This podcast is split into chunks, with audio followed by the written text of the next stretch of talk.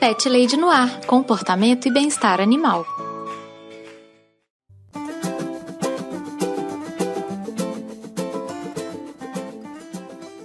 Olá, pet lovers! Aqui é Carol Barros e você está ouvindo o Pet Lady no Ar, o podcast que procura muito se manter atualizado e estar bem informado. Esse episódio está informativo, educacional e riquíssimo. Eu conversei com a Camila, que é graduanda em medicina veterinária e atua em manejo ético e populacional de cães e gatos. Nós conversamos sobre animais em situação de rua, projetos de controle populacional e o que, que tudo isso tem a ver com a saúde pública. Pet Lovers, antes da gente ir para a pauta principal, eu tenho dois recadinhos muito rápidos. O primeiro recado é a forma que você entra em contato comigo. Se você quiser me mandar alguma mensagem, um comentário, uma crítica, uma sugestão de tema, se quiser compartilhar a história do seu bichinho, você pode me mandar um e-mail que é carolina@thepetlady.com.br. Você também me encontra no Twitter e no Instagram como ThePetLadyBH e você também me encontra no meu site que é o thepetlady.com.br. Lá no site você também acha o meu blog que eu dou dicas de comportamento e de bem-estar, tal qual aqui no podcast. O segundo recadinho é a forma que você me ajuda a manter o programa no ar. Você pode colaborar através da plataforma Padrim. Se você clicar em padrim.com.br barra no ar, você vai ver todas as faixas de apoio e vai encontrar uma que se adeque mais ao seu bolso. A partir de um real mensal você já se torna um pet padrinho. E você também me encontra lá no PicPay. É só você procurar por arroba ThePetLady que você também vai achar é, os planos de assinatura. A partir de um real você já pode participar também e se tornar um pet padrinho. Uma das grandes vantagens é participar do grupo que a gente tem lá no Telegram, que a gente troca ideias, troca fotos, compartilha experiências, é um lugar muito legal mesmo. E se você não puder colaborar financeiramente, só de você compartilhar esse episódio com os seus contatos, eu já fico muito feliz. Muito obrigada, Pet Lover! E eu agradeço do fundo do meu coração os meus pet padrinhos incríveis que investem tempo e din-din para deixar esse podcast de pancinha cheia e bem quentinho. Quero mandar um abraço para o Alex Almeida, para o Bruno Mancini, a Daphne de Melo, Dalton Cabeça, Marina Jardim, Padu Cantuária, Felipe Rodrigues, Werquilaine Martins, Henrique Vasconcelos, Ricardo Varoto, Paulo Barquinha, Gilca Alves, André Ávila, Daniel Maia, Márcio Vasques e Alexandre Zen. E você também pode se tornar um pet padrinho. A partir de um realzinho por mês, você já ajuda a manter o podcast no ar. E a partir de 10 reais, você vai entrar aqui para essa listinha dos padrinhos que tem o nome lido aqui no episódio. E aí você também já vai poder entrar lá no nosso grupinho exclusivo do Telegram, que é um lugar muito legal. E antes da gente ir lá para minha conversa com a Camila, eu quero contar para vocês que eu estive no podcast Sessão Aleatória, no episódio 58. Foi um episódio super engraçado, muito divertido e é sempre bom bater papo com um amigo, né? Eu vou deixar o link do episódio aqui na descrição. Agora, bora ouvir o meu papo com a Camila?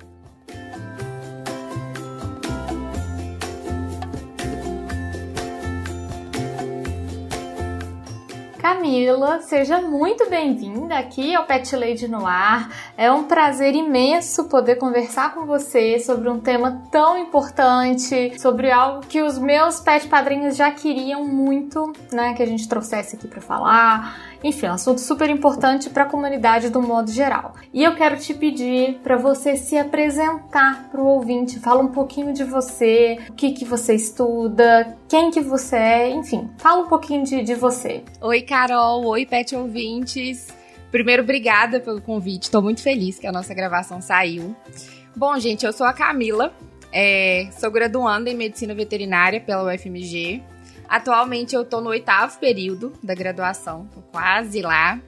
E atualmente eu venho trabalhado, né, faço iniciação científica em manejo ético populacional de cães e gatos especificamente. Que é uma área dentro da saúde pública veterinária, né? É, deixa eu ver o que mais. Sou geminiana, então boa sorte pro editor. e é isso, sou mãe de pet. Tô sempre ouvindo, né, a Carol, os convidados. Acho o máximo o podcast. Tô muito feliz de estar aqui hoje. Ai, que bom, Carol. Tô ainda muito feliz que a gente tá gravando. Tô super animada. Você falou um termo que eu quero que você já comece explicando pro nosso pet ouvinte, que é o manejo populacional. Quando a gente fala disso, o que, que é manejo populacional de cães e gatos? A gente está falando realmente de animais de rua, animais abandonados? Qual que seria o sentido desse termo? O manejo populacional, assim, se a gente destrinchar, né, é exatamente manejar aquela população. Só que não necessariamente é só de animais de rua. Uhum. Então, existem métodos de manejo que são mais voltados para os animais em situação de rua, né? É até um termo diferente. Existem métodos de manejo para animais domiciliados, mas é tentar controlar aquela população, mantê-la saudável, se possível não se reproduzindo, né? Que é principalmente o, o, o foco do manejo de animais errantes, né? De animais em situação de rua. Então é isso, é, é uma política é uma metodologia para cuidar desses animais. Entendi. Animais errantes é a mesma coisa que o animal de rua. Ou é, eu, eu tô perguntando mais no entendimento da diferença do tipo assim, o animal de rua que é abandonado ou o animal que nasceu na rua, vive na rua, tudo isso é animal errante? É aquele animal que não tem não tem casa. É assim, é e não é. Hum. Vamos entender como é que funciona. Antigamente a nomenclatura que era mais usada era animal de rua, né? Sim. Só que quando a gente fala animal de rua, o que que vem na nossa cabeça? Um animal que vive na rua. Sim. E aí, assim, não é algo muito adequado. Então, eles começaram a usar uma nomenclatura de animais errantes, que é o que a gente vê mais hoje em dia, né? Então, até existe uma definição, assim, é, na legislação, que são aqueles animais, né, que estão nos locais públicos, tendo um tutor ou não. Então, ele Ah, pode estar tá. ali, ele pode ter um tutor, mas ele tá desacompanhado, ou Tá. ele pode não ter um tutor. Então, existem diferenças. Uhum. Esse é o conceito de animal errante. Só que se a gente for parar pra pensar bem, assim, acaba retomando o animal de rua, que não Uhum. é algo tão ideal. Então, o que, que a gente usa mais hoje em dia? Animal em situação de rua. Aham. Que aí a gente consegue abordar esse grande grupo. Então, dentro dos animais em situação de rua, então quando a gente é, visualiza aquele animal, né, notifica ele ali, ele está em situação de rua. Significa que ele é um animal que vive na rua? Não necessariamente. Sim, Significa que ele foi um animal abandonado? Não necessariamente. necessariamente também. É, então assim, quando a gente fala em animais de rua, ele consegue abordar tudo isso. Então são os animais errantes, né? Aqueles animais que vivem na rua. Podem ser os animais que foram abandonados e que estão ali. Tem os animais também que estão perdidos, então que tiveram um tutor e estão perdidos ali. É, podem ser também os animais que nasceram naquele espaço. Então eles cresceram ali, Sim, que já nasceram na rua mesmo, é. é, não precisaram necessariamente serem abandonados. E também tem os animais que a gente chama de semi-domiciliares. Sim. Que são aqueles animais que têm tutor, mas que saem ali pra dar um passeio, né? A gente vê muito isso com gato, infelizmente. Gente, não façam isso. Dá uma voltinha. A voltinha noturna, ou o passeio sem guia, que o cachorro tá a 3 quilômetros de distância e o tutor tá aqui. Então também tem esse grupo. E na situação de rua também tem os animais ferais. Ah, é verdade. Ainda tem os animais ferais, que eles não têm nenhum contato com o humano, basicamente, né? Ou muito pouco também. Exatamente, mas estão em situação de rua. Entendi. Isso, eles estão em situação de rua também. Então hoje a gente usa mais esse termo, assim, em situação de rua, porque ele abrange melhor esse grupo, sabe? Perfeito. Mas assim, na prática, é tipo que nem, mas não é tão usual mais. É um grupo mais amplo, né? Quando a gente fala do animal que está na rua, a gente não sabe qual exatamente é a situação daquele animal, né? Exatamente. Realmente ele pode ser um animal que tem uma casa. A gente vê muito no interior, você é, é do interior, né, Cá? De gente que abre a porta pro cachorro dar uma volta. Você já viu isso? E é uma coisa assim. É uma maluquice, gente. É uma maluquice. Ó, demais. e eu fico apavorada. É, E as pessoas, assim, é, eu nem julgo muito, porque às vezes não tem a informação, mas a gente É. vê muito isso disseminado principalmente com os felinos, né? Tem aquela coisa de felino tem que andar e é, ele tem hábito noturno e ele precisa dar uma voltinha noturno. E É. ainda tem os gatinhos que às vezes sempre voltam. Então as pessoas acham normal e acham ok deixar o gato passear. É. E assim, a, a, gente vai falar melhor disso depois, mas não é ok, pelo amor, assim, isso não é ok. Não é ok, gente. E esses animais podem não voltar, sabe? E acabar ficando em estação de rua e piorando mais a situação que já não é boa atualmente, né? É. Então, e falando em controle populacional, os gatos que dão voltinha, as gatas no cio, aí é uma combinação assim. É. É uma tragédia mesmo, porque a multiplicação e... de gatinhos vai à loucura, né? Vai. E não só assim, multiplicação, né? Tem zoonose, tem briga. É, dá outro podcast se a gente começar a falar disso, mas assim. É, todos esses riscos, com certeza, com certeza. Exatamente. Tudo dentro da saúde pública, então, assim, esses, esses comportamentos dos humanos, né, acabam interferindo demais na população de animais em situação de rua. Cá, você falou um termo agora muito interessante que é a ligação dos animais errantes com a saúde pública. O que, que tem a ver uma coisa com a outra? Eu tô te perguntando isso porque muitas vezes as pessoas não entendem como que um animal que está em situação de rua pode interferir na saúde das pessoas, né? No nosso, no nosso dia a dia, no nosso bem-estar. O que, que tem uma coisa a ver com a outra? Pois é. Primeira coisa que a gente precisa entender é que os espaços públicos, as ruas, é, ou até mesmo um espaço privado, mas que esses animais eles não são acompanhados, não são locais ideais para permanência desses animais. Então, isso precisa ficar muito bem claro. E se não são locais ideais, automaticamente existem problemas por trás da presença desses animais nesses ambientes. Claramente, os animais eles não são vilões, muito pelo contrário, né? Eles são vítimas de, né, de uma sociedade que abandona, de políticas públicas que às vezes não são praticadas, mas eles são vítimas e acabam sendo mais, mais vítimas ainda porque esses problemas têm consequências muito ruins para eles. Então, assim, é, existem problemas relacionados à permanência desses animais na rua que são de interesse da saúde pública. Aí a literatura, assim, Carol, cita várias coisas, mas eu acho que o que, que vale a gente trazer aqui, é, eu até já fiz um ganchinho, né, quando a gente falou dos animais que saem de noite, que é transmissão de doença. Então, esses animais que estão na rua, morando ou não. Então vamos colocar os passeios noturnos aqui dentro. É, esses animais que, que, que mesmo os que não deveriam, né, os que têm casa e tudo, mas Isso. que estão na rua por algum motivo, né? Exatamente. Eles podem transmitir doenças, então eles podem transmitir doenças tanto para outros animais, uhum. né, assim, anim animais domiciliados ou outros animais que também estão nas ruas, e também para os seres humanos, que são as zoonoses, que é um tema também assim muito grande dentro é. da saúde pública e, e que dá mais uma gravação, mas que tem essa importância. É, e a gente precisa pensar também que, assim, esses animais que estão na rua, eles não têm, ou eles têm muito pouco acesso à assistência médica veterinária. Então, são animais que, que assim, têm maior probabilidade de ficarem doentes, de terem doenças que vão passar para outros animais ou para os humanos. Então, Sim. não é legal a permanência deles ali, né? Sim. Existe outro problema também, que é em relação ao comportamento desses animais. Então, assim, é, problemas que são muito relatados é em relação a agressões, mordeduras, arranhaduras e o próprio medo que alguns animais podem causar na sociedade pelo comportamento agressivo. Uhum. E aí, aqui, parênteses, né? Mais uma vez, o animal, se ele for agressivo, ele não é um vilão, ele só tá tentando se defender, muitas vezes. Mas isso pode gerar um incômodo para a sociedade. E além disso, né? Essas, essas agressões podem transmitir doenças, né? Podem causar esse incômodo aos humanos. E aí, infelizmente, o que acontece muito é que esses animais, eles são maltratados, às Sim. vezes eles são envenenados.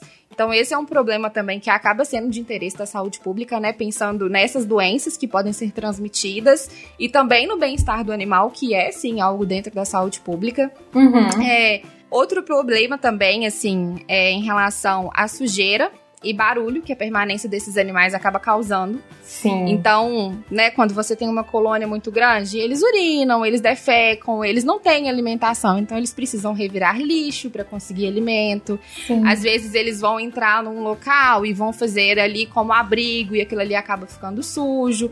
E isso também gera incômodo aos humanos, então a gente volta no problema das agressões, dos maus tratos. Esses ambientes que ficam sujos, eles podem. Primeiro, o cheiro incomoda pessoas, né?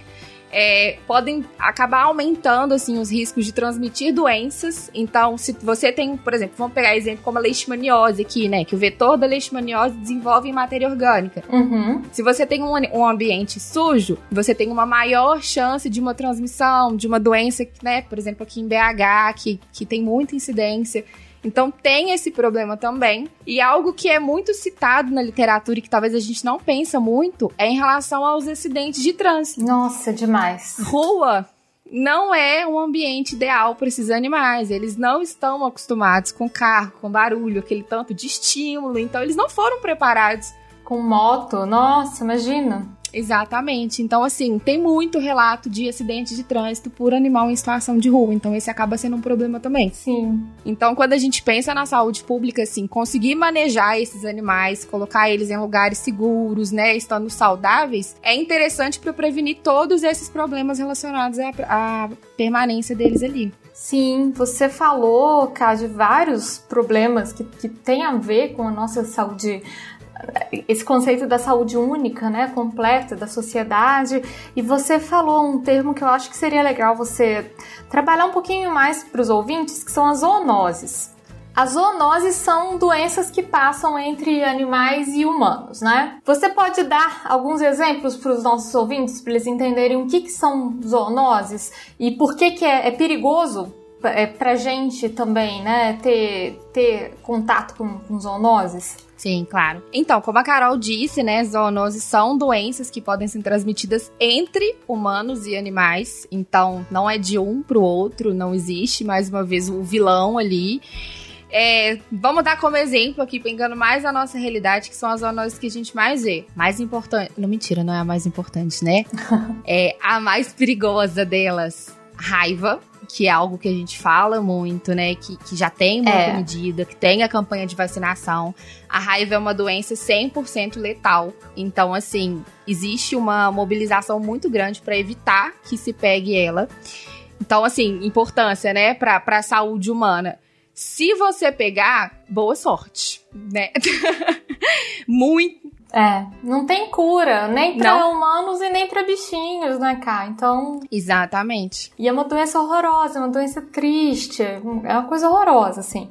A melhor prevenção seria realmente vacinar os animais, né? Se manter seus Isso. pets sempre protegidinhos. Exatamente. Assim, quando a gente pensa no papel do pet, a vacinação é a melhor prevenção. Mas aí a gente pode colocar um papelzinho dos humanos também. Então, assim, Sim. levar os seus animais para vacinar, né? A gente precisa dessa iniciativa dos humanos. Sim. É, se a gente fala de raiva, por exemplo, não encostar num morcego, identificou um morcego caído, pelo amor, não encosta.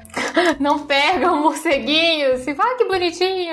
Não pega, gente. Não pega. Não joga no lixo, sabe? Assim, não faz isso. Identificou um morcego caído ou viu o seu animal com um morcego, isola esse morcego, joga um balde, uma caixa de papelão em cima dele. Se o seu animal tiver tido contato, precisa entrar em contato com o CCZ, né, para eles fazerem o protocolo lá específico.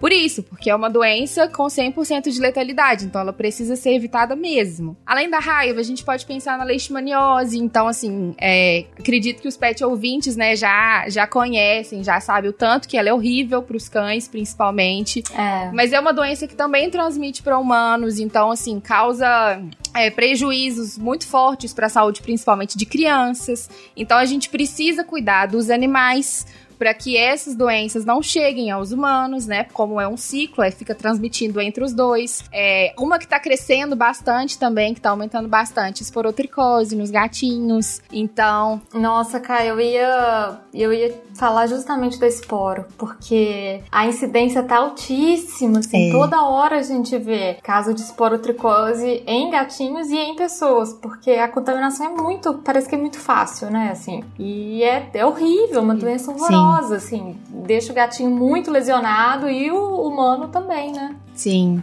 E assim, é uma doença com tratamento, é possível, dá para tratar, assim, né? Mas é um tratamento difícil, duradouro. Então, assim, é muito melhor prevenir, sabe? É. E o grande problema da espora, assim, é, na minha visão, é que ela tem uma transmissão entre os animais, principalmente, né? Assim, o fungo ele pode ficar debaixo da unha, então quando eles brigam, há essa transmissão.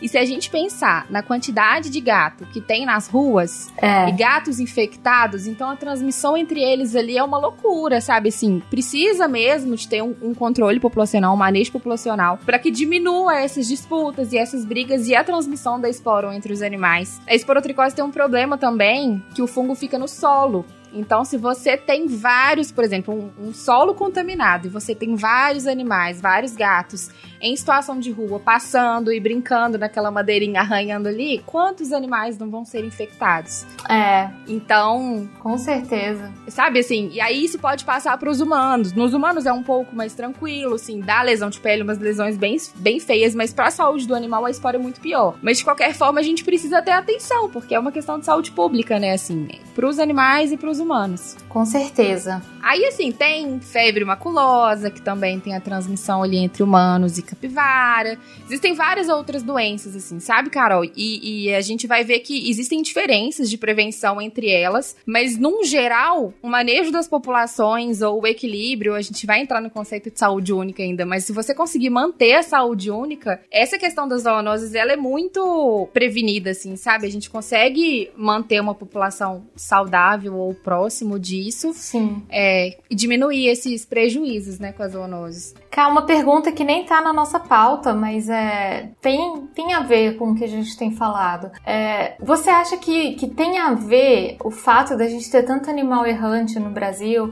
e ter essas questões de manejo populacional?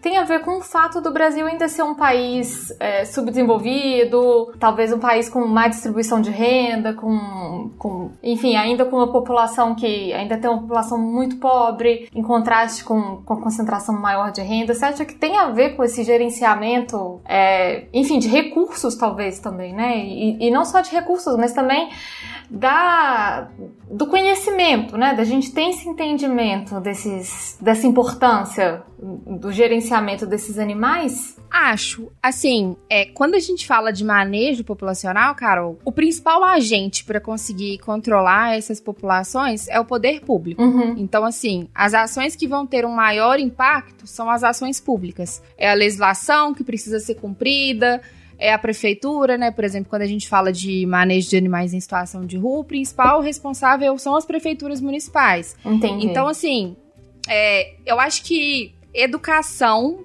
tanto da população para saber como lidar com seus animais, tanto da população para saber como cobrar o poder público uhum. e fazer o poder público cumprir com a sua obrigação, sim, é, fazem muita diferença. Então eu acho que assim no Brasil, a gente tem essa questão de distribuição de renda. Então, a gente sabe que, assim, a grande maioria da população tem ali seu cachorrinho no quintal, mas não tem condição de pagar uma cirurgia de castração, às vezes não tem condição de levar no veterinário. E, infelizmente, né, assim, existem poucos hospitais públicos, né, é, veterinários. Sim. Então, acaba que o atendimento médico veterinário, ele ainda é um pouco restrito. É claro que, assim, as prefeituras, elas têm os programas, mas não conseguem atender de uma forma satisfatória, né? Uhum. Então, sim, concordo que essa questão de distribuição de renda também tem um impacto muito grande, né? Por, por não proporcionar acesso às pessoas sim. ao atendimento médico veterinário para os animais delas. Mas, assim, eu acho que a, a educação em saber o que fazer e o impacto das ações como indivíduo pesam muito e também saber como cobrar, saber que é obrigação do poder público cumprir essas, essas políticas de manejo e saber cobrar, sabe? Eu acho que se esses dois funcionarem, funcionassem assim. Sim, faz sentido. A gente teria muito menos animais. Faz sentido até até porque esse, esse, esse, entendimento de que é, quando a gente vê bichinho de rua, por exemplo, ou as colônias, ou os, os problemas com animais em situação de rua, tem um, uma responsabilidade do poder público sobre isso. E as pessoas geralmente não pensam, né? Assim, que existe essa responsabilidade, até no sentido de que, por exemplo, a gente fala, ah, o poder público tem que agir nisso. E fica aquele ar do tipo, ah, mas é um gasto de dinheiro desnecessário, tanta coisa para fazer e vai gastar dinheiro com bicho de rua. E é uma coisa muito importante ainda, é uma questão de saúde pública, é um, não é um capricho, né? Ainda é uma questão de saúde pública, então é extremamente importante, né? Sim. E entender os impactos, né? Então, assim, se você tem uma população de animal em situação de rua que tá saudável, que não tá se reproduzindo, que não tá transmitindo doença, automaticamente você diminui os gastos financeiros mesmo, assim com atendimento em mordedura, com atendimento em. É verdade, é. Então acaba que uma coisa vai levando a outra. A gente não pode ver a situação isolada, né? Assim. Sim. É, eu acho que uma coisa vai levando a outra e, e eu vejo, né, dentro da área também, o manejo populacional, assim, como algo que resolveria vários problemas e, e que é um gasto, digamos, né, igual você falou, super necessário e que tem impactos muito positivos para a saúde, assim, das populações e do ambiente também, uhum. e que precisa ser feito de uma forma mais efetiva. Excelente. É, bom, educação está na raiz de tudo, né? Como a Sim. gente vê em outras áreas também, volta sempre é. para a questão da educação. Cá você come... E a informação. Foi mal, Carol. Uhum, você falou uma coisa importante. Não, você, você, você falando uma coisa importante sobre. Antes você falou um pouquinho do conceito de saúde única, que é um conceito que eu raramente ouvi falar, tipo, sei lá, ano passado que eu ouvi falar a primeira vez disso. E acredito que muita gente nunca nem ouviu falar. Então, o que, que é saúde única e o que, que tem a ver saúde única com o nosso papo de, dos animais em situação de rua, da, enfim, da, do manejo populacional? Como que a gente vê isso? É, eu acho engraçado, porque eu também fui conhecer o termo quando eu entrei na graduação, eu não conhecia. Ai, que legal. é, então é algo relativamente assim, novo, né? É novo a gente falar de saúde única. A saúde única é como se fosse uma visão integrada que ela considera que a saúde humana, a saúde animal e a saúde ambiental, elas são indissociáveis. Então, uma depende da outra e a gente só consegue a saúde global, né, a saúde geral, se a gente tiver um equilíbrio entre essas três saúdes. Uhum. Então, assim, é, vamos pegar um exemplo de uma doença, raiva.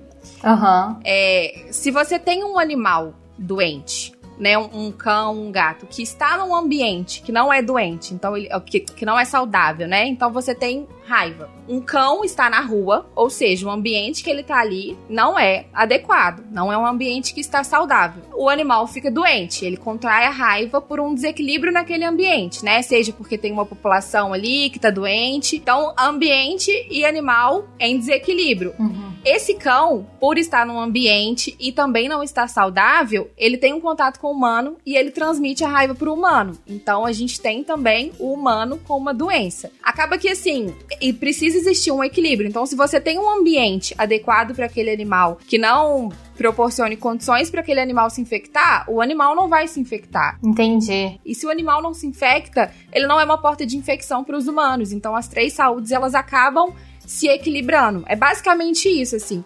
E a ciência já prova, né? Assim, a gente tem visto vários estudos. Se a gente pensar no Covid também é a mesma coisa, que essa relação entre saúde ambiental, animal e humano, ela é muito estreita muito. A gente viu isso com o Covid, Sim. né? Então, o conceito de saúde, de saúde única é isso, assim, não se pensa mais e, e, se trabalha, né? Em só promover a saúde humana, em só promover a saúde animal, em só promover a saúde do ambiente. Os três precisam andar juntos e equilibrados. Sim. E aí, as políticas públicas, né, recentemente, como a gente falou, elas vêm trabalhando nisso. Então, a gente tem diferentes setores, diferentes profissionais trabalhando juntos para conseguir alcançar essa saúde única e automaticamente, né, a saúde global. Excelente! É um conceito muito legal e, e é muito legal. faz muito sentido, né, quando a gente para para pensar. Muito. Não são coisas que podem estar dissociadas, elas fazem Sim. parte de um, de um todo. É, fazendo um paralelo que eu gosto muito de fazer com os ouvintes é quando a gente fala do, do próprio comportamento do, dos nossos animais domésticos, né?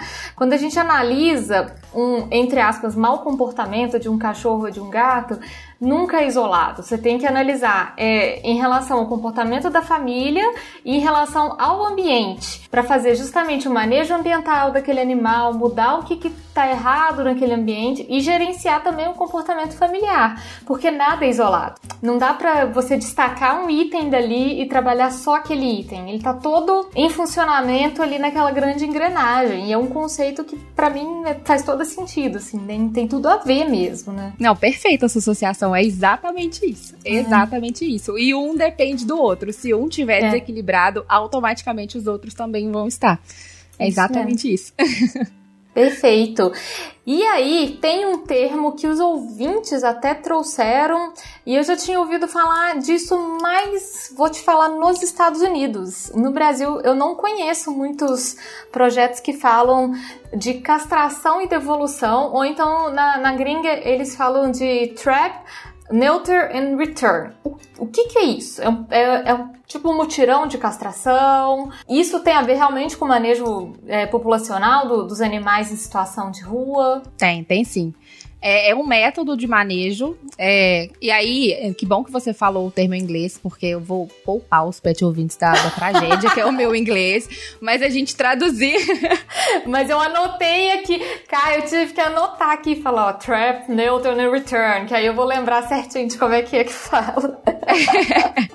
Exatamente. E assim, se a gente traz para o português, é captura, esterilização e devolução. Então é um método, um dos métodos de manejo que existe. É, esse é o método de manejo ético, é legal a gente falar isso, né? Que consiste exatamente nisso. Você captura um animal, você recolhe ele então, e aí isso é mais usado em cães e gatos. Você esteriliza esse animal, então é, o que mais é utilizado hoje em dia é a esterilização cirúrgica, né? A castração, vacina se precisar fazer algum cuidado sanitário ali, desverminação, alguma coisa, já faz esse manejo sanitário do animal e devolve ele para o lugar de origem. Perfeito. Então é um método de manejo que faz isso. É, e aí, inclusive, assim, a literatura vem crescendo bastante em cima do CED, tanto que também, igual você falou, né? Aqui no Brasil é um pouco, no, um pouco novo. É, e aí a literatura já vem mostrando, principalmente estudos internacionais também, né? Que é um método que funciona e funciona muito, e muito mesmo, com animais em situação de rua. Uhum. Então, é uma política aqui no Brasil, assim, que tá, tá crescendo e tá sendo aplicada em cidades, em ambientes internos, tipo universidades, tem, tem crescido bastante. É, deixa eu tentar explicar como que funciona, né? Eu falei, mas É, então. É, eu queria te perguntar justamente isso, assim. Bom, você vai explicar um pouquinho como que funciona realmente a captura, esterilização e devolução, porque o que, que eu fico pensando, cara, o exemplo que eu vejo diariamente aqui, aqui na nossa rua a gente tem tipo uma área que tem um matinho, assim, umas árvores, enfim. E tem uma colônia de gatos, que não são ferais, porque eles têm contato diariamente com humanos, o pessoal deixa comida, eles vivem nos prédios e tudo. Mas eles se multiplicam numa velocidade alarmante, assim, alarmante. É assim, é, toda semana eu e Fernando a gente olha na janela a gente vê filhote novo. Assim, é direto, direto. E essa questão, por exemplo, da, da castração, de, de, capturar, de esterilizar e devolver. É, as perguntas que eu tenho. Primeira é com, como fazer? Primeira logística disso. E a segunda é, eu sinto ainda que existe uma resistência, eu falo até pessoalmente mesmo, da ideia da devolução para o mesmo lugar como se o ideal fosse a gente conseguir retirar esses animais da rua, castrá-los, vacinar, fazer todo o cuidado veterinário que for necessário e colocá-los para adoção para um lar definitivo. Isso é possível de ser feito, na sua opinião, na, na sua experiência? Ou é, é, um modelo que não, não é isso que, que vai dar certo para a gente manejar? E, enfim, são, são essas duas questões que eu quero saber de você. Tá, é que fique claro que, assim, meu sonho é que todos os animais que estão na rua, eles conseguissem ter um lar com para receber muito carinho, conforto, né? É, é o ideal. Seria o, o tipo o perfeito, o cenário perfeito. Né? É, o cenário perfeito, com certeza. É. Mas assim, infelizmente, dentro da nossa realidade no país hoje, é, eu não vou falar que é impossível, mas isso é muito difícil. Por que, que eu tô falando isso? Você falou da situação da sua rua, né? Vamos pegar então a sua rua como exemplo. Para esses animais se manterem ali, eles precisam de condições básicas. Então, uhum. eles precisam de abrigo para eles ficarem ali. Eles precisam de alimento para eles ficarem ali. Eles precisam de água e eles precisam de condições para se reproduzir. Uhum como você falou que eles se reproduzem muito.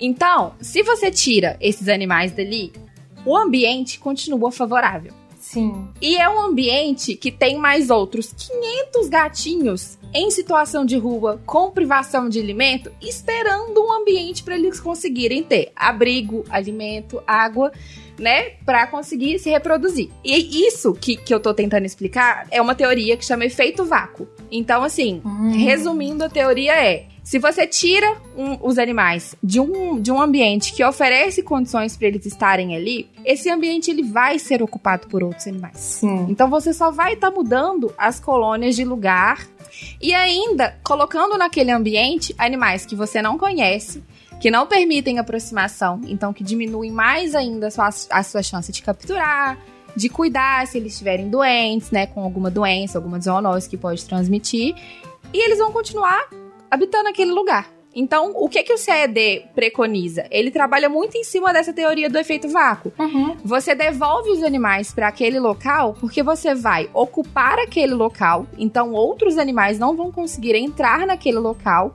e você ocupa ele com animais castrados que não vão se reproduzir, Sim. com animais que você sabe que estão vacinados, com animais, nem todos os casos, assim, é importante falar que o CED também trabalha com colônias ferais, mas se é uma Sim. colônia que permite aproximação, é um animal que você consegue observar se ele tiver alguma doença, por exemplo, alguma lesão de esporotricose, você consegue recolher ele, tratar e evitar de disseminar para outros animais e para humanos, né? Então você consegue ter controle daquela população. Então, por isso que o CED, assim, devolve. É, existe sim essa, esse preconceito, eu diria, com a devolução. E eu entendo porque não, não existe disseminação de, de conhecimento para mostrar o quão importante é o CED É. e os benefícios dele. Tanto que, assim, eu já vivenciei. é, eu não digo assim até preconceito ou bloqueio porque a pessoa não sabia, mas dentro da academia, dentro da universidade, conversando com um professor, e ele falou: Mas vocês devolvem? Como É. assim? Isso não é abandono? E aí você tem que sentar e conversar e depois. É, mas é justamente essa, essa. É um sentimento, eu acho, também da, do abandono, sabe? De, de tipo assim, já que eu retirei, agora eu, eu tenho que dar pra alguém esse gato. E, e não, não é o objetivo exato do, do plano, né, cara? Não é, não é pra. Sim. Não é isso que vai ser feito, né? E não vai funcionar, assim, resumidamente, se você tirar, é, é claro que você vai estar dando ali para aquele indivíduo, para aquele animal, talvez um lar, uma, um lugar para viver com condições melhores, mas tem um restante de uma população que vai estar sem controle. Sim. Então, se você for ver assim os benefícios a longo prazo e para uma população inteira, assim, a saúde pública veterinária ela olha muito isso, né? Assim, ela não olha muito o animal como indivíduo, ela olha as populações. Então, se você Sim. for olhar pela população que acaba impactando na saúde de cada indivíduo, essa devolução ela tem benefícios assim maravilhosos, porque você consegue manter uma colônia saudável. E isso é E perfeito. controlada também, né? E controlada. controlada, com certeza. Faz todo É. sentido quando a gente pensa é, no todo, né? No, no grupo e não individualmente. E, e a gente, aqui em casa, cara, a nossa janela dá pro lugar onde ficam os filhotinhos. Aí fica eu e Fernando de, de burra, assim, de bruçado na janela, olhando os filhotinhos, pensando assim. Vamos pegar esse filhote? Vamos pegar esse filhote? É. Mas é assim, são três filhotes, sabe? O que, que nós vamos fazer com esses bichinhos depois, É. sabe? É, é é. enxugar gelo, né, basicamente. É. Porque depois vai aparecer mais e mais e mais. Então, enfim. Mas é. É, é eu- difícil, assim. É- eu É, acho que é. é um desafio. E a gente, como a gente gosta muito dos animais, a gente vê isso não fazer nada dói. Né? Assim, é É difícil, difícil. você ver aquele filhote crescendo numa situação que ele não tem uma casa, um, um É. pai, né? Um pai e uma mãe de pet. É difícil, mas assim, a gente não consegue resolver todo o problema da população de animal de rua, assim, sabe? É, o, o poder público, ele precisa fazer isso. Mas o que, que você pode fazer, né? Assim, você me perguntou o que fazer. Boa, boa pergunta. Se vocês tiverem condição, ó, é assim, é, é- lembrando mais uma vez que a obrigação é da prefeitura. Sim. Mas assim, ah, eu posso, eu tenho condição. Como eu posso ajudar? Isso, eu consigo capturar esse animal? Se eu colocar uma caixinha de transporte ali em segurança também, porque não não faz sentido assim fazer loucura, sabe? Tentar capturar um gato feral que você não sabe se ele tem raiva, se ele tem esporo, qualquer outra coisa. Sim. Sem proteção, não façam isso. Mas se é um animal que permite contato, você consegue colocar uma caixinha de transporte com um sachê ali dentro, ele entra e você pode castrar? Maravilhoso. Castra, vacina e devolve. Aí você evita o efeito vácuo, Sim. você consegue manter uma população ali saudável, né? E ainda, querendo ou não, ajuda nessa questão da, da população de animal em situação de rua. Perfeito. Mas nem sempre isso é possível, né? Perfeito. E é muito legal, Carol, falando de CED, assim, que apesar de ser algo novo, né, e, e ainda ter esse preconceito do, do, devolver, do parecer ser um abandono, que não é, uhum. é, tem efeitos, assim, a curto prazo, né, então você mantém uma colônia ali naquele ambiente saudável, você diminui a transmissão de zoonose, a reprodução, aqueles, aqueles incômodos, né, aqueles problemas de barulho, de sujeira, e, e tem uns estudos legais que a gente vem vendo, assim, que a população, ela envelhece saudável e ela diminui. Então, se você consegue fazer um CD num local a longo prazo, caso, você diminui aquela população automaticamente. Se você tinha 10 gatos e agora você tem 5, você coloca menos alimento. Então você vai restringindo as condições daquele ambiente e você consegue manter uma população pequena ou até mesmo acabar com a população e com as condições daquele ambiente para que não venha nenhuma outra. Perfeito. CD tudo. Perfeito, adorei já. Agora, explica a logística de um CD. Vamos supor, gatinhos, gatinhos da, da minha rua aqui. Cara, eu vou chutar que devem ter uns 20 gatos. Como que faz? Como que, que, que faz para capturar esses gatos? Armadilhas, gatoeiras, são todos uma vez? Uhum. O que, que é feito? Tá, eu vou contar bem assim com a minha experiência, né? Assim, uhum. tem, tem pouco tempo que eu tenho ações mais práticas de CED. Mas assim, o a base sólida para você conseguir fazer um manejo, um programa, né? Quando a gente pensa no, em algo maior, é você conseguir registrar e identificar esses animais. Perfeito. Então você precisa conhecer aquela população, notificar todos os animais que são avistados, seja numa rua, num bairro, numa cidade, é, dentro de um condomínio, por exemplo. Você precisa conhecer aquela população e a partir disso você programar as ações. Então, base, e inclusive, assim, em legislação, isso é muito legal, você registra e identifica aqueles animais. Então, quando foi avistado, se era adulto, se era filhote, se você conseguiu ver se ele é castrado ou não, se ele tá doente, se ele precisa ser capturado para ontem porque ele tá doente, ou se você consegue ali tentando aproximar dele. Uhum. Se é um filhote que já tá entrando na idade reprodutiva, pra gente evitar essas ninhadas indesejadas, né? Se é fêmea, se é macho, tudo isso assim precisa ser avaliado. Uma vez que eu avaliei, que eu conheci a minha população, você pode começar a tentar as ações de captura. Então existem estratégias. Existe a armadilha, né, que antigamente era chamada de gatoeira, mas que a gente não usa esse termo mais, uhum. porque remete a algo muito ruim e a gente não faz coisas ruins quando a gente captura os animais. Perfeito. Então, você pode usar armadilha, que é algo mais usual, por exemplo, quando a gente pensa em gato feral, ele não vai chegar e vai entrar na caixinha de transporte, assim. Ele vai estar tá do outro lado da cidade quando você chegar perto dele. Então, a armadilha, você consegue deixar ela montada de noite ali e às vezes consegue fazer a captura. É, animais que, que permitem aproximação, assim, mais íntima, pode tentar usar a arapuca, que é, eu não sei se você já viu, se os ouvintes já viram, mas é uma armadilha que você consegue acionar manualmente. Então você não precisa deixar ela a noite toda. Você consegue ficar meio que de tocaia ali, coloca uma comidinha dentro. Aham, uhum, esperando ele aparecer. Isso, ele entra, você puxa um barbantinho e ela fecha. Entendi. Pode ser usado também. E assim, esses dois métodos, na verdade os três, né, que a gente usa mais, eles são seguros acaba tendo um estresse, não tem jeito, é inevitável, uma situação de risco, uhum. de risco não, assim, de, de fuga pro animal, então ele vai ficar estressado, mas tudo pensado para tentar minimizar isso. Sim, com certeza. E tem alguns animais que são, tem duas situações que a gente usa o pulsar principalmente. Primeiro são os gatos que já caíram na armadilha e assim, é muito difícil ele cair de novo. Eles têm uma memória, um negócio maravilhoso. Então, se você precisou capturar um gato uma vez da armadilha, manipulou e tal, sei lá, ele ficou doente, ele precisa revacinar, alguma coisa do tipo. Ele não vai cair de novo, né? É um negócio complicado, viu? Os bichinhos, assim, eles têm uma memória que é um trem incrível. Então, às vezes, a gente tenta usar o pulsar. Eles são bem espertinhos. Muito! Tipo, eu sei que esse negócio aí me levou no veterinário, não vou mais.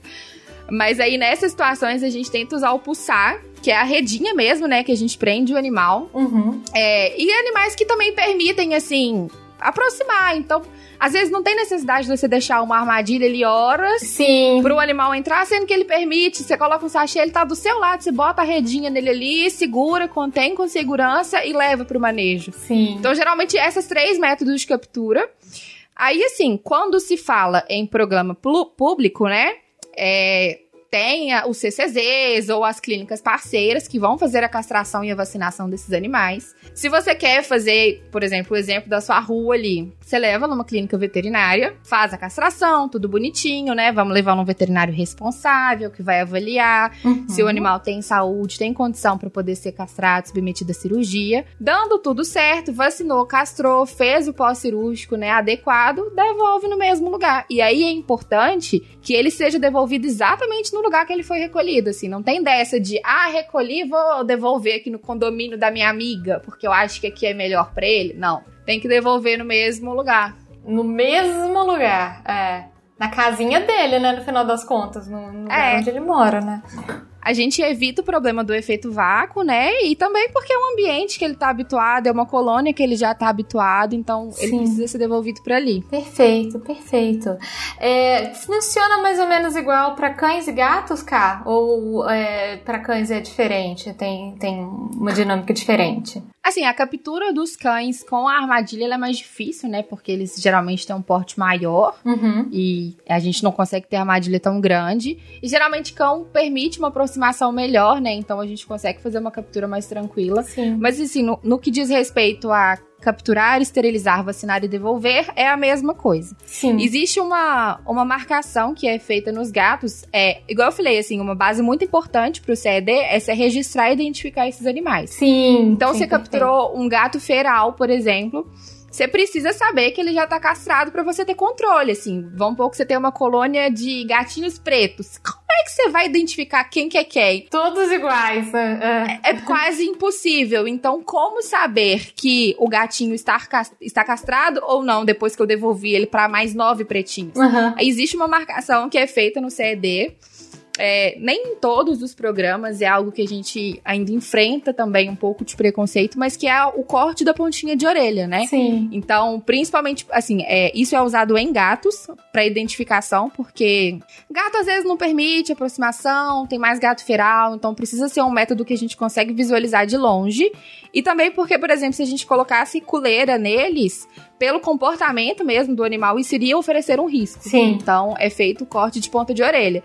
E aí, assim, muito importante falar que o corte é feito quando ele tá anestesiado, é um corte mínimo, assim, é, é para quem é a visão treinada mesmo e, e trabalha com isso. É, a maioria não dá nem para perceber que, que, que tá cortadinho, assim. Exatamente. E às vezes parece até uma coisa do tipo, é, é dele, assim, não é uma... É... Gente, assim, é, é feito pro bem-estar do gato, não é uma coisa assim, não tem maldade, não é sacanagem, é uma coisa para registrar, né, cara? Exatamente. A marcação evita, por exemplo, de você capturar um animal de novo, submeter ele ao estresse da captura. Às vezes, Sim. se não conseguir visualizar a contração, submeter ele a uma cirurgia desnecessária, sabe? É. Fora que você já sabe que aquele animal tá vacinado. Então, por exemplo, se você tiver uma doença ali, sei lá, raiva, sabe? Você já tem uma certa segurança que aquele animal tá vacinado. Uhum. E você consegue identificar ou conhecer a colônia. E aí, pra cachorro, usa a identificação com coleira, assim, sempre que possível, né? Então, a gente faz essa identificação também para você conhecer a, a população, né? O corte da ponta de orelha e a coleira nos cães. Eu ia te perguntar também sobre a tatuagem na orelha. Tem muitos gatinhos que eu conheço que, ao serem castrados, eles têm uma, uma tipo uma marcação azulzinha dentro da orelha para não só gatinhos e cachorros também, né? Para uhum. identificar a castração. Se isso ainda é, é usado, uma manchinha assim. É, é, eu vejo, assim, na minha experiência, que é mais usado em clínicas ou é, não necessariamente em programas, mas assim, ONGs que fazem cirurgia e tudo mais. Ah, entendi. É, isso era mais usado e, e isso vem sido substituído pelo corte da ponta de orelha exatamente pela questão do comportamento do animal, assim. Se você tem uma, uhum. um animal que tá na rua e que às vezes não permite essa aproximação, Sim. como é que você vai virar e falar, oh, gatinho, feral, vem aqui rapidinho, deixa eu só conferir se a sua orelha tem uma tatuagem. É. Não tem como. A gente não. Levanta a orelha pra mim. tipo, desgruda essa orelha da sua cabeça, que você tá apavorado com a minha presença, e levanta essa orelha pra mim, por favor. Ele não vai fazer isso. Não cumpre o papel, assim, sabe? Uhum. De, de identificar. E aí, pra cão, assim, ok, às vezes pode ser feito se é um animal que que permite aproximação e tudo mais, mas às vezes ele também não vai permitir, tipo, é. mano, tira a mão da minha orelha, não vai colocar. E aí a gente pode ter problema de. Ainda mais da orelha. É, aí a gente pode ter problema de mordedura, sabe? De tentar manipular um animal que não tá aceitando pra você tentar ver uma tatuagem. Então, assim, o encoleramento e o corte eles são muito melhores. E, e, e, levando em consideração que não tem sofrimento absolutamente nenhum, assim.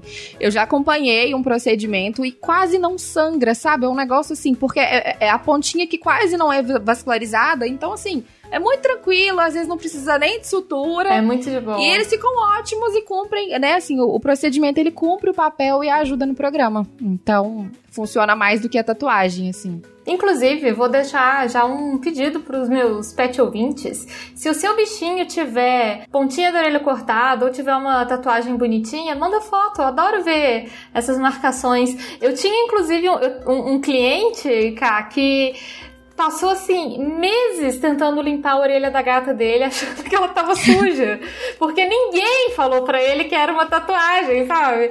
Aí ele falou: Carol, coisa esquisita, a Margot, ela tem essa mancha azul da orelha, eu não sei o que, que é. Eu falei, cara, isso é uma tatuagem. Eu falei, realmente, ela é bem rebelde, né? Já tem tatuagem desde cedo. Isso aí, ela é toda, Ai, toda rebelde. E é muito legal porque, assim, se as pessoas não sabem da tatuagem, que é algo usado por mais é. tempo, o corte de ponta de orelha. Ah, o corte, então? É. Então, inclusive, né, Pet ouvinte, se você conversar com alguém que viu, achou estranho, achou ah, que é maus é. tratos, vamos disseminar o conhecimento, né, contar os benefícios, que é algo super legal, que é algo muito importante para os programas funcionarem também. Exatamente, que faz todo sentido, exatamente. É. Cássia já falou um pouquinho sobre o papel do médico veterinário, justamente nesse gerenciamento dos animais errantes e, e quando a gente fala dos animais de, em situação de rua. Fala um pouco mais do que, que o médico veterinário faz, como que ele atua, além, por exemplo, de um programa de, de, de captura, esterilização, o que mais que depende do médico veterinário? Vocês estão com tempo, gente? Porque assim, o veterinário é quase que faz tudo do negócio. Né? assim, e, é legal porque a gente consegue trabalhar direta e indireta. A gente, como se eu fosse veterinário, não sou ainda, tá? Mas assim, o veterinário ele trabalha direto ou indiretamente com os animais. É muito legal que ele, ele literalmente faz tudo do negócio. Então, assim, diretamente, pode trabalhar nisso que eu tava explicando, do recolhimento do animal. Então, esse processo de recolher, visando bem-estar, com técnicas seguras o veterinário faz, né? E pode fazer, ele tem esse papel.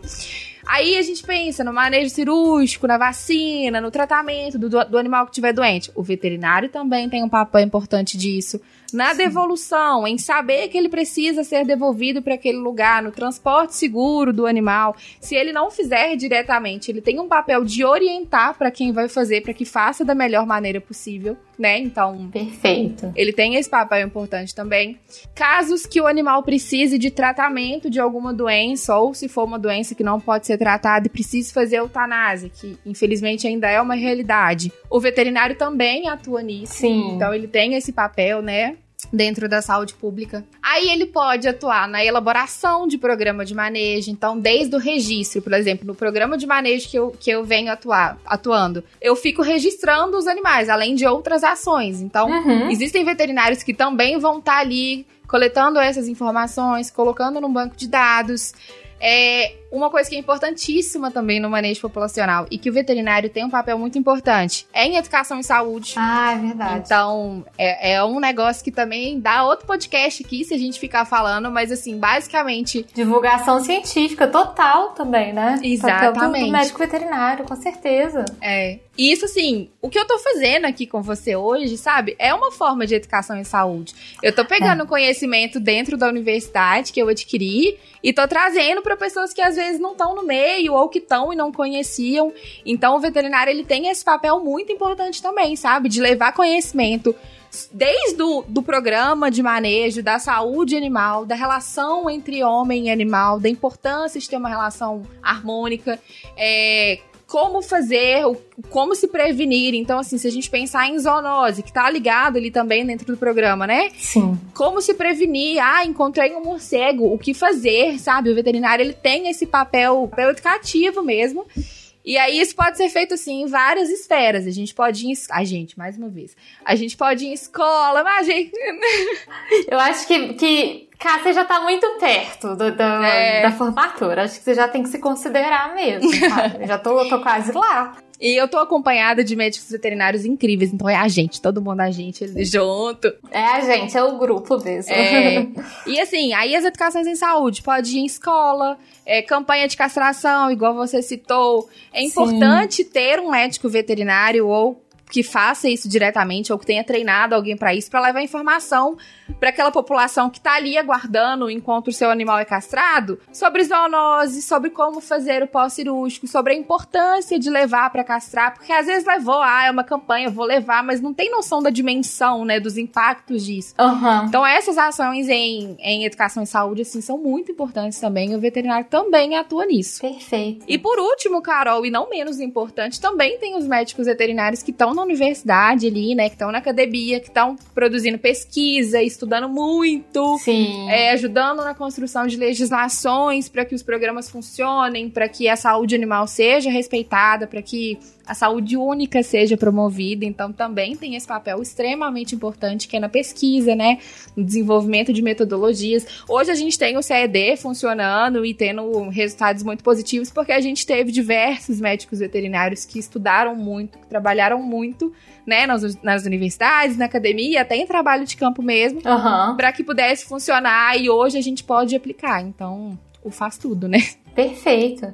É, realmente, o médico veterinário ele tá em todos os pontos dessa cadeia, né? Do, em, em, todas as áreas, assim. Ele vai. É aquele profissional que vai cruzando ali todos os momentos dessa cadeia. Ele tá ali presente. Exatamente. E eu acho que isso é, é até bastante esclarecedor no sentido de que é muito comum as pessoas pensarem no veterinário realmente como o médico que atende pequenos animais, sabe? Que vai o clínico, atender o seu né? cãozinho, é o clínico e tudo que eu acho que é o contato mais comum que as pessoas têm com o médico veterinário. Mas quando a gente fala de um programa de manejo populacional, como é o que a gente está falando, realmente tem que ter um veterinário que seja a cabeça disso, que seja responsável por isso, né? Justamente Sim. pela saúde dos bichinhos. E, e, é muito legal, assim, porque existe mesmo essa visão do veterinário na clínica ali. E aí, às vezes, eu converso com as pessoas e, ah, aí é sempre assim, né? Você tá fazendo veterinário? Tô. Você quer mexer com grandes ou pequenos animais? aí eu, nenhum. É saúde pública. Aí o quê? Saúde pública? Médico veterinário? saúde pública? No SUS? Hã? O quê? Tipo, o quê? O quê? Aí dá duas horas de conversa, entendeu? E o negócio vai rendendo. Então, a, a gente atua em muita coisa. E, e assim, eu fico feliz por isso isso, porque eu acho que querendo ou não, a gente vai tendo pontinhos e, e, e melhorando o mundo e a vida dos animais é. e dos humanos de formas diferentes, de formas às vezes discretas, mas diferentes. Eu acho muito legal. Cara, você sabe que eu acho muito curioso? Eu tenho alguns ouvintes que são médicos veterinários também. Vou falar especialmente de três, mandar um beijo pro Jason, pro Dudu e pra Thaís. O Jason, ele trabalha com é, imunização de rebanho, tipo, nada a ver com pequenos animais. E a Thaís e o Dudu trabalham com silvestres. E eu acho engraçado porque às vezes eles me perguntam coisas de gato e de cachorro. tipo assim, e aí eu, eu sempre fico assim naquela de, cara, vocês são veterinários, sabe? Por que, que vocês estão me perguntando isso? Não, porque isso eu não entendo, eu entendo de outras coisas. E é aquele sentido de que o médico veterinário é um profissional plural, ele é, né, vai em todas as áreas variadas, assim. Gente, tá em tudo, sabe? Tem tudo. Eu lembro até de vocês falando, tipo, produção de leite, as coisas, cara, variado, assim, não é só pequenos, né? Não é, não é só o médico da clínica. É, e assim, quando a gente pensa que a gente forma como generalista, é generalista mesmo, assim, é um negócio muito geral. Tanto que assim, você tá falando deles te perguntarem direto, às vezes a gente tá em Pretabira, eu e o Chico, aí a gente coloca o seu podcast pra ouvir, aí fica um pronto, gente, eu não sabia disso. Tipo assim, sabe? A gente aprende demais e assim, a gente tá estudando, sabe? E a gente aprende muito. Então, conhecimento nunca vai ser demais. Não. Eu acho que conhecimento dentro da área da veterinária, menos ainda, porque tem muita coisa e muita coisa pra gente aprender todos os dias. E é legal por isso, né? Porque cada um na sua área é, de maior domínio vai transformando e transmitindo conhecimento e fazendo educação em saúde, tá vendo? Educação em saúde é tudo. Exatamente. E bom, já que você tá falando justamente dessas, dessas dos aprendizados e das questões da veterinária, eu quero saber, cá, os seus desafios de trabalhar com os animais errantes. O que, que você acha que é o maior desafio que o médico veterinário enfrenta, além é, do fato de, de ainda ser uma área pouco desbravada, eu imagino. O que, que é o mais difícil para vocês? É, tá, assim, é, seria mais uma coisa que, né, senta que lá vem história, porque os desafios, eles são enormes, a gente vem vencendo, vencendo cada dia, mas assim, ainda tem muita coisa, mas eu só consigo pensar assim, se for para escolher o maior deles, na minha visão, é exatamente trabalhar com os humanos. Os animais não dão, né, assim, o menor dos problemas.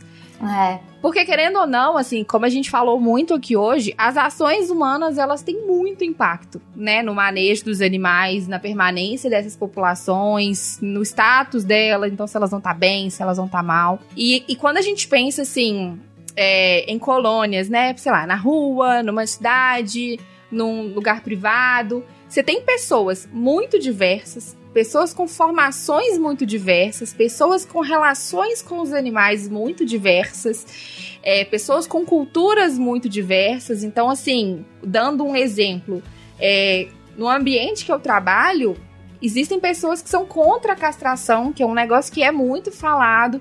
Existem pessoas que detestam os animais e que podem cometer maus tratos. E existem pessoas que amam mais que tudo e que assim, tem que tomar cuidado para não abraçar o mundo e também não adoecer junto. Então, assim, uhum. lidar com o ser humano eu acho que é o mais difícil, sabe?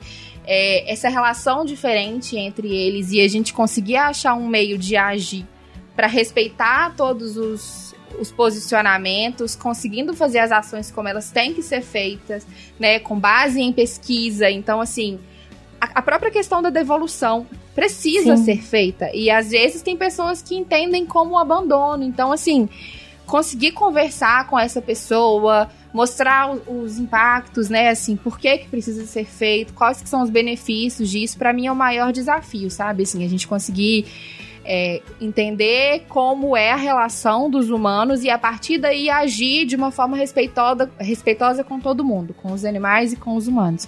Eu acho que é o Sim. maior desafio. Por isso que eu fico batendo muito na tecla da educação em saúde, sabe? Eu acho que a educação transforma. A gente pode ir, a gente pode recolher, a gente pode vacinar, a gente pode castrar, pode devolver. Mas, por exemplo, se o abandono continuar acontecendo, eu não vou conseguir estabilizar aquela população.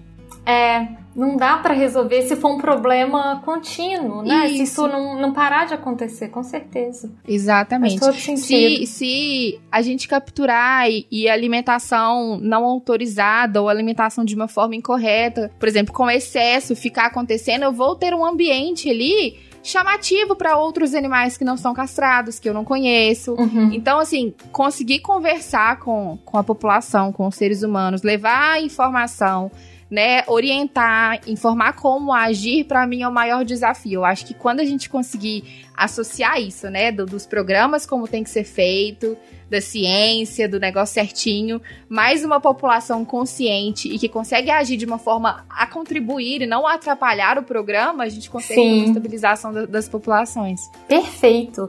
Engraçado, é, eu trago muitos profissionais aqui, veterinários, profissionais de outras áreas também, e essa pergunta de desafios, geralmente a resposta é lidar com humanos, cá. É muito comum isso.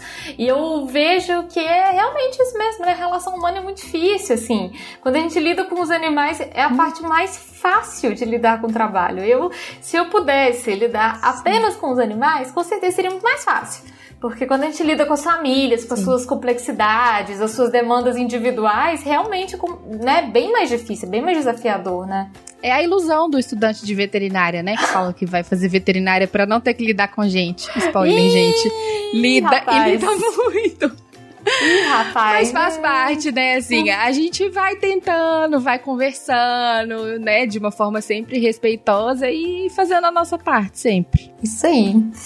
Cá, a gente estava encaminhando pro, pro nosso final. E eu quero te pedir para antes da gente chegar no final, final mesmo, para você dar conselhos, se você tiver, justamente para as pessoas que desejam ajudar esses animais em situação de rua. Você falou um pouco justamente sobre a ação individual, sobre o que, que a gente pode fazer. É, em termos de, de, castração, o que mais que pode ser feito, né? Às vezes a, a gente tenta fazer demais e não consegue, é, a gente pode alimentar, o que, o que, que dá para a população, para a pessoa comum fazer, se você encontra um bichinho em situação de rua. Uhum. É, a, a, gente volta né, a reforçar que, que a responsabilidade por esses animais é do poder público. Então, assim, não é obrigação dos protetores, das ONGs ou dos indivíduos fazerem o manejo desses animais. É, as prefeituras têm que fazer, mas isso não significa que a gente, né, como indivíduos, como amantes dos animais, não podemos fazer nada. Não é. Sim. Então, assim, acho que o primeiro ponto que a gente pode citar é o que a gente até falou antes: cobrar. Então, é ficar em cima. É assim, identifiquei uma colônia, vou contatar a prefeitura, vou cobrar para que eles venham e façam o um manejo ou, né, assim, se, se, no caso você não tiver condição, ou se você tiver, a gente pode estar tá fazendo o que eu falei com você, né, de capturar, castrar e devolver, sempre com orientação de profissionais qualificados. Então, é, sei lá, pede a ajuda de um veterinário para conseguir capturar com segurança. Isso pode ser feito também. Dá também, Carol, para ajudar assim, com lar temporário, que a gente sabe que às vezes esse é um grande dificultador, então, é, lar temporário e adoção, assim, para quem tá no meio e quem tá tentando, tem muita dificuldade, então a, a, população pode ajudar sim. Às vezes, por exemplo, você e o Fernando foram lá, capturaram, mas não tem onde deixar esses gatinhos pro pós-cirúrgico. Um vizinho pode ajudar fazendo um lar temporário, então dá para fazer isso também. Você perguntou a questão da alimentação. É, Existem dois pontos, e aí, deixando claro que isso também é uma visão muito pessoal minha. Uhum. A gente tem a questão do das condições do ambiente. Então, a alimentação ela é uma das condições do ambiente. Então, ela é um fator decisivo. Tô falando para deixar os animais passarem fome? Não, pelo amor de Deus, é muito importante alimentar eles, mas a gente precisa alimentar com consciência, não deixar alimento em excesso porque senão aquela colônia ela vai crescer, aquele ambiente ele vai começar a suportar mais animais e a, acaba perdendo o controle. Então a alimentação, inclusive, tem uma legislação nova que autoriza, né, que permite, não vou lembrar o número, mas e nem o nome, mas é recente, que permite sim essa alimentação dos animais comunitários, né, pelas pessoas. Mas eu acho muito importante trazer, assim, depois de tudo que a gente falou do CED, do efeito vácuo, que uhum. isso precisa ser feito de forma muito consciente. Sim. Então pode ajudar alimentando, pode fornecer abrigo. Ah, tá com uma doença, por exemplo, tá com esporo. Não posso devolver esse animal para colônia, ele precisa fazer o tratamento, se possível. Você pode ajudar fazendo um lar temporário para né, pro, pro tratamento desses animais. Mas assim, eu acho que o papel principal é cobrança do poder público. Perfeito. Porque, né, assim. E até Carol, dando uma escorregada da nossa pauta, mas eu juro que é rapidinho. Eu acho que assim. Pode mandar. Manda ver, cara. a gente precisa pensar no nosso papel como pais de pet. Sim. Então, assim, o que fazer? A gente. É porque a gente tem a visão assim. Ah, como eu posso ajudar aquela, aquela população em situação de rua, né? Os animais, aquela colônia, e a gente sempre pensa capturar, esterilizar, devolver. Mas o que eu faço com o meu pet? Qual que é o impacto para permanência, para existência desses animais?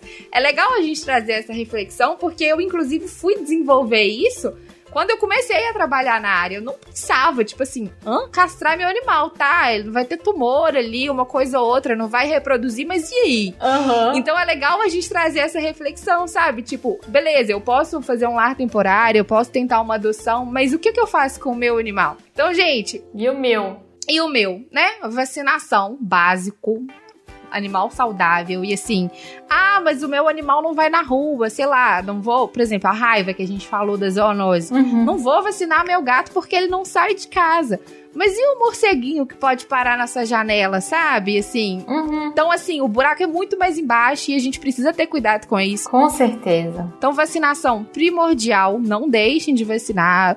A campanha né, de vacinação da raiva tá todo ano ali, pelo amor de Deus, leva o seu bichinho, não deixe de vacinar. A gente pode pensar em castração também, então assim, além dos benefícios pro indivíduo, né, pro animal como indivíduo, é, em redução de doenças, algumas coisas, a gente evita que esse animal procrie. Então, ah, mais uma vez, mas o meu cachorro não sai de casa, meu cachorro só anda na coleira. Mas e se ele soltar? É. E se você tiver o imprevisto, ele fugir, e aí nesse meio tempo, até você conseguir achar ele, ele pode reproduzir. Então, assim, castração também, na grande maioria dos casos, ela é muito importante. Quando a gente fala de manejo populacional, é uma base muito importante. Aí aqui, parênteses também, porque Sim. castração é uma cirurgia, então assim, precisa ser feito com o veterinário, o animal precisa ser avaliado, vai ter um caso ou outro que não é a melhor escolha, então né, conversem com o veterinário de confiança. Sim, uhum. Mas na grande maioria dos casos, a castração também é muito benéfica.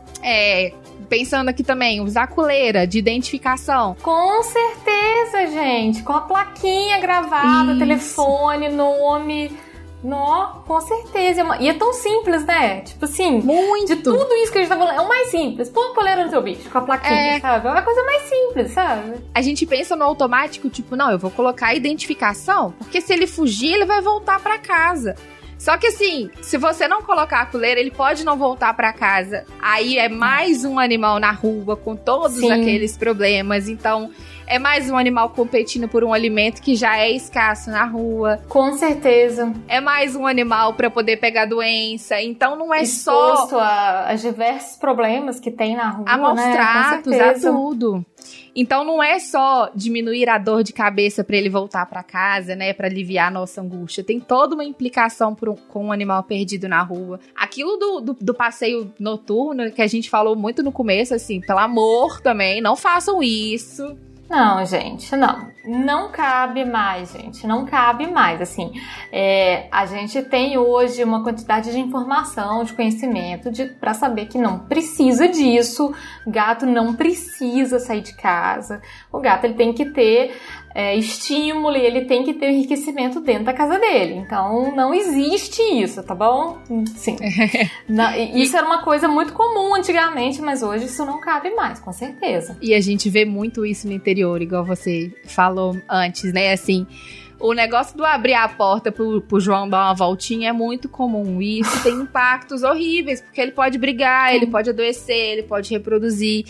Então, assim, além do cobrar o poder público de fornecer lar temporário e alimentação, é cuidar dos nossos pets, tendo essa consciência de que a saúde deles, mesmo dentro do nosso apartamento, é. implica na saúde, nas condições que os animais em situação de rua vão estar. Com certeza. Acho que esse é o recadinho, assim, final, sabe? Perfeito, Ká, concordo totalmente. Tem um, um, estudo grande também, principalmente nos Estados Unidos, que eu já vi, falando justamente sobre os gatos que vivem fora de casa e o problema de pássaros, que eles caçam a, a fauna local e eles começaram a tipo causar um desequilíbrio grande, assim, não só de pássaros, mas de roedores e tudo. E é um dos grandes problemas de gatos outdoor, né? Gatos que ficam fora de casa, assim, que ainda é bem comum nos Estados Unidos de, isso acontecer. Então, assim, vamos pensar no que a gente estava falando de uma saúde equilibrada, de né, o ambiente vivendo todo em equilíbrio, a gente manejando tudo juntinho ali, né? É. Esse é um exemplo que volta na saúde única, assim, né? Você tem um desequilíbrio do ambiente ali com essa, é. essa predação não natural. E aí, se você tem um desequilíbrio na saúde do ambiente, você vai ter desequilíbrio na saúde animal e dos humanos também, assim, é, é certo. Com certeza. Então, a gente precisa agir para evitar isso, né? Esses riscos. Com certeza, perfeito. Cá, chegamos ao final do nosso episódio. Eu fiquei muito feliz, adorei conversar sobre esse, esse assunto. E eu acho que já dá tipo uma parte 2 total, porque é muito interessante quando a gente realmente fala em tudo que é conectado, né? Não é, as coisas realmente não são isoladas. A gente não pode tipo pegar o bicho e falar, ah, eu não gosto de animal e tira tira da equação. Ele tá ali na equação, ele ainda tá, faz parte ali de tudo. Então isso é muito massa mesmo, da gente pensar que tá Sim. tudo em equilíbrio, tudo tem o seu lugar de estar. Eu quero te pedir para você E que toda ação tem um impacto. É, que tudo que a gente faz tem um impacto, né? Tudo é, de bom, de ruim. Sim. Enfim, tudo tem, tem uma consequência no final das contas. Bom, eu quero te pedir para você despedir do nosso ouvinte, dar o seu tchau para os nossos pet ouvintes que estão te ouvindo. E também, se você quiser fazer algum jabá, não sei se você quer fazer algum jabá, é, se você quer deixar uma receita de bolo, enfim, esse é o momento de despedir do ouvinte, cara. Eu fico muito feliz, Carol, de estar aqui hoje mesmo. Assim, para mim é, é um orgulho, sabe, ter sido convidada. A gente tá sempre te ouvindo, igual eu te falei, eu tô sempre aprendendo com você, com os convidados, e eu fico Oi, muito gente. feliz de poder vir falar disso de um assunto que ainda não é tão conversado. A gente conversa mais disso dentro do meio acadêmico, mas fora a gente vê que isso não é muito conversado. E assim, é, sendo aluna de uma universidade pública, eu me sinto na obrigação de pegar um pouquinho do conhecimento que eu adquiro lá e trazer para a população também. Então eu fico feliz demais de poder fazer isso. Se eu conseguir, assim, plantar uma sementinha na cabeça de cada um que tá ouvindo, sabe? De mudar uma ação, eu já fico 100% feliz. Tô à disposição quando você quiser gravar de novo, quando Oba! quiser me falar de qualquer outro tema. Eu fico muito feliz mesmo. E é isso, tô sem jabar. Eu acho que o jabar é entendam que, que manejo populacional é importante, conversem com as pessoas sobre isso. Bom, envie o podcast da Carol para as pessoas conhecerem também. Isso aí, gente. É, é que é esquema de pirâmide. Você tem que passar o podcast para cinco amigos. Exatamente. Exatamente isso. E é isso, tô à disposição. Se alguém tiver dúvida, quiser conversar, tipo, Camila, não entendi tal coisa, pode, sei lá, me chamar no Instagram, pede a Carol meu Instagram, a gente conversa. E é isso, tô feliz demais. Espero que eu tenha conseguido levar um pouquinho de informação e transformar um pouquinho a vida de vocês. Com certeza, com certeza, Cá. Muito, muito, muito obrigada. Eu e até agradeço. a próxima, já tá marcada a próxima agora. Até. Que assim, veio a primeira vez, você já sabe o caminho, agora é só voltar. A porta tá, já tá aberta. Não, eu vou virar Francisco 2 aqui. Ninguém aguentando ouvir mais. Ai, mas é isso. Muito obrigada, Carol. Obrigada, gente, por ouvir. E até a próxima.